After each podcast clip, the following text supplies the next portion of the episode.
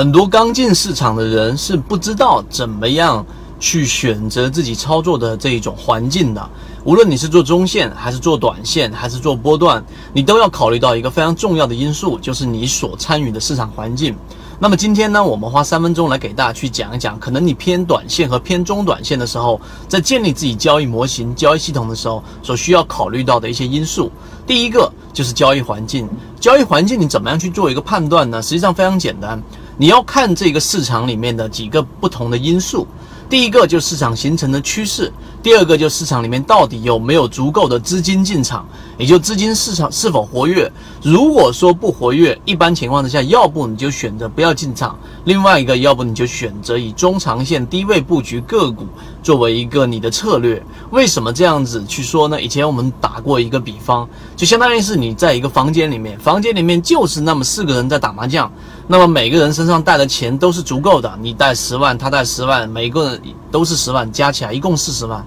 怎么打怎么打怎么打，这四十万只是在不断的轮换位置而已，这就相当于市场当中的场内资金在不断的轮换。那么如果说你想要做短线，或者想要在市场里面寻找比较高比较高的这种赢面的时候，就必须要有市场里面有新的资金进来，所以呢，你要考虑到市场有新入资金进来。那么近期的市场资金呢，就是在持续流出，并没有一个持续性的资金进场，这就意味着市场没有那么多活跃的资金，这就说明实际上你并不适合在现在的市场里面做短线和超短线。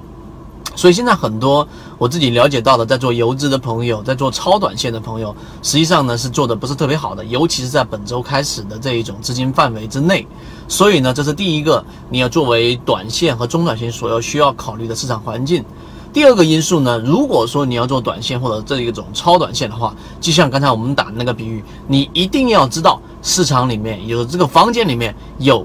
一至少一个凯子。哎，为什么说要有至少有一个凯子呢？因为这个市场里面一定要有啊这一种比较弱势的人，或者说你在这个地方当中你要寻找到散户，虽然说很少，但是呢相对来说一定要有一些我们所参与的市场当中弱势群体在里面。如果说你找不到这种弱势群体，例如说里面全是基金呢，实际上你可能会进入到一只死气沉沉的个股里面。你进入到游资里面，那你要考虑到现在三季度马上就要公布季报数据了，那你要寻找散户数量大幅减少的。那么这种呢，就是属于弱势群体，因为大部分都在庄家里面。之前我们说的控盘也是一样的概念，所以呢，你要参考的是在这个房间里面到底还有没有凯子。如果说当你发现没有了，所有人都是很精明的，所有人都有他巨大的优势。这个时候你就是不动为王，不要参与进去，因为很可能你就会成为这一个房间里面的唯一的凯子。所以作为短线来说，你设计交易系统，一个是活跃资金，另外一个就是你要参与者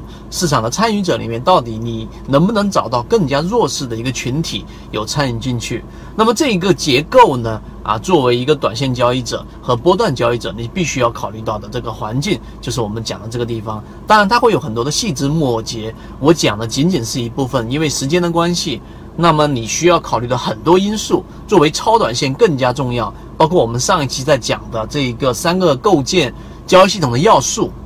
啊，你的这一种胜算，你的时间周期，以及你的这一种盈亏比率，这一个呢，我们会在这一个我们的公众号上面有完整版的视频和我们的讲解。无论你是一个初学者，还是一个啊，这一个我们在市场里面交易很长时间的人，我相信都会对你有所启发。好，今天我们讲就讲这么多。由于直播平台的这一个原因，我在这地方不方便透露我们公众号的位置，知道的人互相转告一下就可以了。我们会再有完整版视频和图文讲解这些内容。好，各位再见。